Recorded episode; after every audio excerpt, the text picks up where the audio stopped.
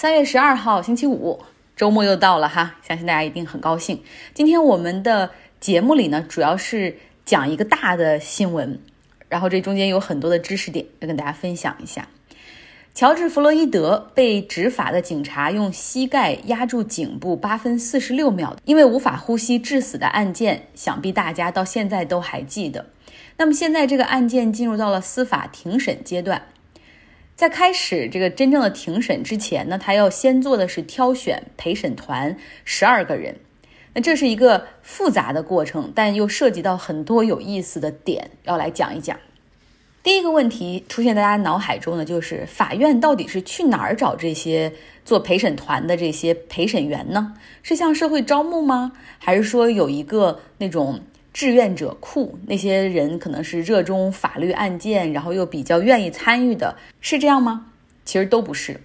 在美国做陪审员是公民的责任和义务，那有条件的，像我就不可能做，因为我也不是美国公民。他的这个条件就是你必须是有美国国籍的公民，而且十八岁以上的成年人。那当你符合这些条件之后，你在本地啊考过驾照或者有驾照的注册，并且你注册了选民登记之后，那法院就会自动的哈从这些名字中随机的去挑选。当他们为案件挑选好了这个陪审员的大的名单之后，法院呢就会给这些人的住址去寄一封信，叫 jury letter，其中就包括你要做陪审员的时间和地点，但这个时候不会透露案件是什么。另外呢，信件中还附有一个调查表格，有一部分是了解基本情况的，比如说你是否讲英文呐，英文好不好？还有就是你是否有犯罪和被捕的这种历史，来确定这个人是不是真正符合做陪审员的资格。那还有一些问题，就是单纯的为了帮助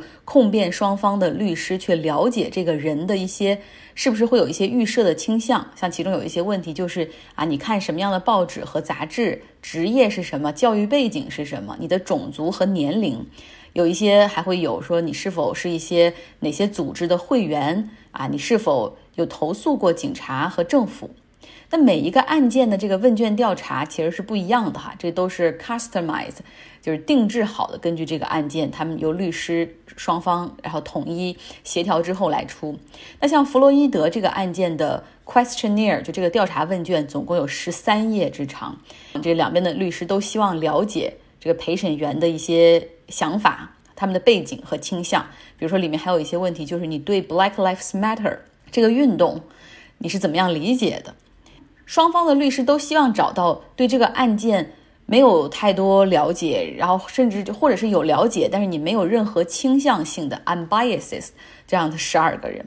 然后希望这些陪审员们可以只根据在庭上所出示的证物、证人以及一些现场的庭辩来做出决定。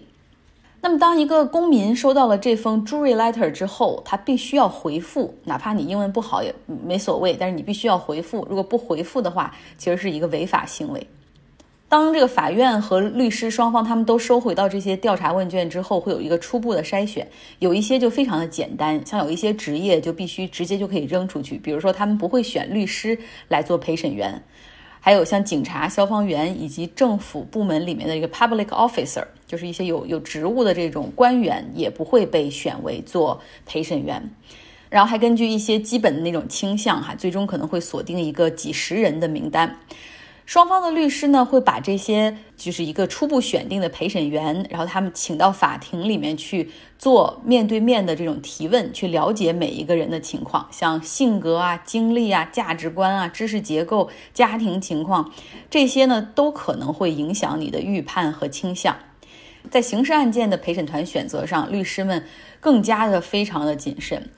那我们就以弗洛伊德这个案件陪审团筛选的这个过程给大家来讲一讲，叫 jury selection。控辩双方的律师对候选人的名单每一个人哈，然后来进行提问。那因为现在是 COVID-19 的时期，所以无需把他们都请到法庭上，是通过电话视频，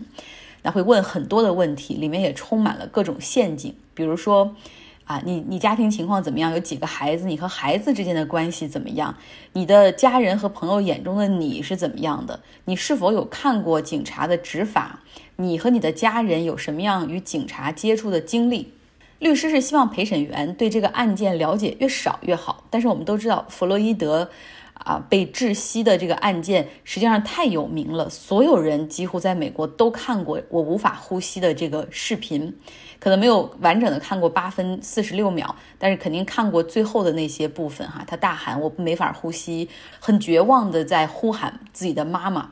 那律师就就会提问说：“你有看过关于弗洛伊德这个现场视频吗？你是什么样的感受？如果说在法庭上，我们在放不同角度和不同时间线的视频，你是否会改变你的想法？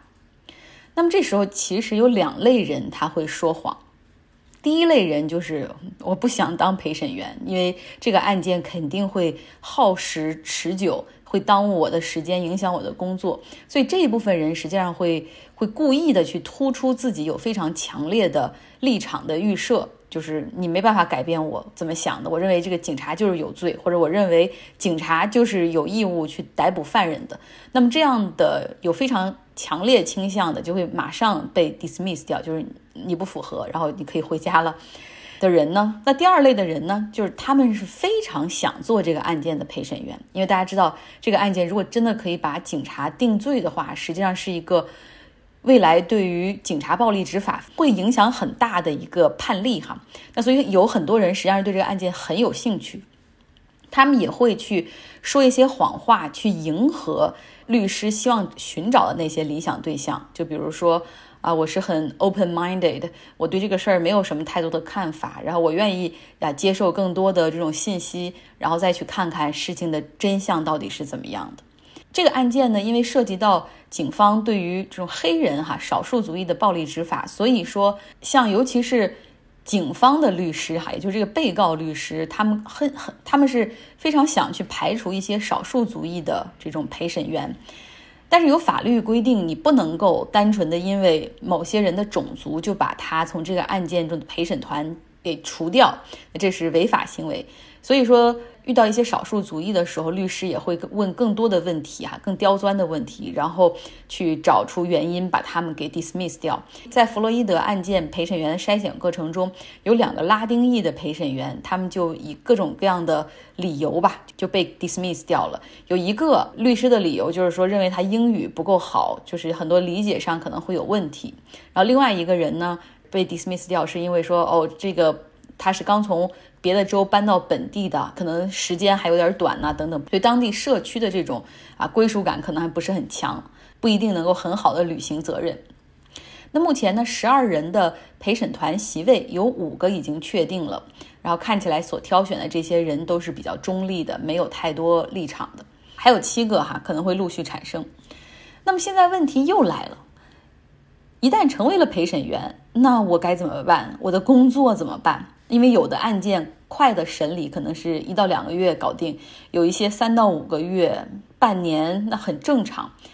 这个时候呢，其实法庭会出一个 jury duty 的一个信件，可以让你拿给雇主，说我去这个做陪审员了，这是公民责任。那法律也有规定，就是雇主必须配合，在这期间你也不能辞退，也不得扣工资，也不得阻挠他哈。那同时呢，法庭也会给这些做陪审员的这些人每天有四十到五十美元的补助。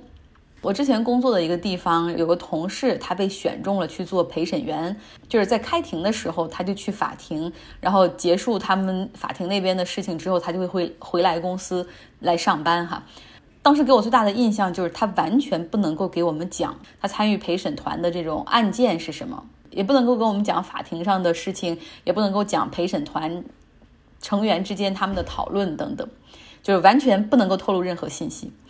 那同时呢，法律也有规定，就是这些陪审员他不得在自己单独的时间里面去搜索这个案件，就你不要在网上去看这个新闻，你也不能够去进行自己的调查，然后也不能够去在庭外去接触双方哈以及双方的律师。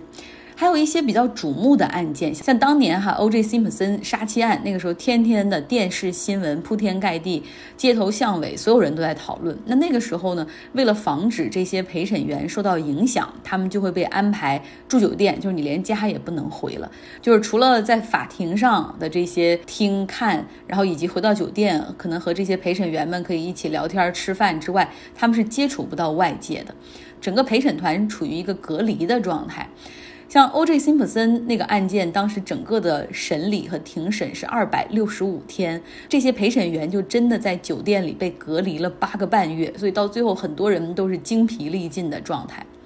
那么刑事案件中，陪审团一般有十二个人，这十二个陪审员必须一致的同意才能够出最后的结果，哈，叫 reach verdict。那我同事当时他参与的这个案件是一个恶性的车祸案件。他当时就是听过这些、看过这些证据、证人的陈述之后，他的立场就是说，这个肇事者应该是有罪的。但是有很多人认为啊，就是这个无罪啊，反正有很多其他各种各样的因素。就是你想要十二个人达成一致，其实就是相互的去说服，这个过程是非常的艰难和痛苦的。最后就是妥协，就是他说，就是你觉得已经到了不想多说话的地步，然后就想赶紧结束，回到我日常的正常生活。所以最终他是放弃了自己的意见。那还有一种情况，就是这些陪审团的十二个人怎么样都无法达成一致，就是在规定的时间里面，他是没法达成一致的。那法官这个时候会做出解散这个陪审团、解散这十二个人的决定，然后接下来要做的就是换一批新的十二个人来组成一个新的陪审团，把整个案件重新再来一遍。听起来也很痛苦哈。好，接下来说几条短新闻。美国的疫苗注射速度已经在提速了，像总统拜登就要求所有的州都要在五月一号之前，将符合条件的注射人群放大到所有的成年人。也就是说，到五月一号的时候，我也应该就有资格去打疫苗了。同时呢，他设定了一个目标，就是到七月四号，美国独立日这一天，社会将重返正常。大家可以想象那样的画面，就是。又可以在后院里搞烧烤派对了，看到朋友家人可以拥抱啊，无需再考虑病毒了。所以希望那个时候将会是可以庆祝疫情彻底被控制的时候。在本周一的时候，我们讲了纽约州的州长科莫深陷性骚扰丑闻。那现在他的最大的敌人之一，纽约市的市长 d 巴 b a l s i o 那今天站出来哈，就相当于是背后捅了一刀，就又把这个新闻的热度给提了上去。他就强调说：“我认为哈，涉及性骚扰的丑闻这样的事情，对于州长来说是不可接受的，他必须要辞职。”那目前在纽约州的州议会有五十五名民主党的议员，就十名联合要求科莫辞职。来到缅甸，缅甸军方对昂山素季发起了新的指控，就是说他收受贿赂，非法获得了六十万美元以及十一公斤的黄金。昂山素季目前处于一个被软禁的状态，就是军方完全不给他出来露面和讲话的机会。昂山素季所在的民盟党发表声明说，这是莫须有的指控，军方的意图十分明显。欧洲这边随着疫情有所缓解，法国也解除了对英国、澳大利亚、以色列、日本、新西兰、新加坡、韩国的旅行限制。就是之前呢。这些国家想来法国的人必须是只有法国公民才可以入境的，但是然后其他人你要是一定要来的话，你需要有一些特殊的理由哈，比如说一些出于人道主义的这种理由。现在是把所有的旅行都给恢复了，不过前提还是需要提交七十二小时之内的核酸阴性检测报告。昨天我在微信公号上推荐了一种源于意大利的甜品哈，Affogato，非常的好做。平时在我们这边的饭馆里要卖七美元左右吧，就是你其实可以买一桶巴西或者哈根达斯的冰激凌，买香草味儿的，就是挖出一个冰激凌球，放到一个碗里面也好，杯子里面也好，然后呢冲泡一小杯，就是要浓浓的咖啡，especial，如果你可以做那种超浓缩的，那更好了，直接把它浇到这个。冰激凌球上，那咖啡的香气与它那种苦涩和冰激凌就完美融合到一起，很棒。那今天再推荐一个懒人又好做的一个沙拉菜，希腊人比较爱这样吃，也可以把它叫做希腊沙拉 （Greek salad）。你需要买一种 cheese 叫 feta cheese，菲达芝士，它是一种白色的比较软的羊奶酪。那地中海那边希腊人、意大利人的最爱。它呢是咸味儿的，然后中间还带一点酸口，切成小块儿，然后把它淋上很多很多的橄榄油，再切一些洋葱丝，把小西红柿搞一些，然后一切两半儿。这个时候呢，你要希望有一些绿色的蔬菜，你也可以用黄瓜切一些黄瓜片儿，然后或者是可以用生菜弄上两大片儿，然后切成小块儿，把这些只要拌在一起，就是非常可口的 Greek salad。而且也非常的健康。我也会发一些照片在微信公号上，大家可以来看一下。那么本周的张奥同学就是这样，我们下周再见，希望大家有一个愉快的周末。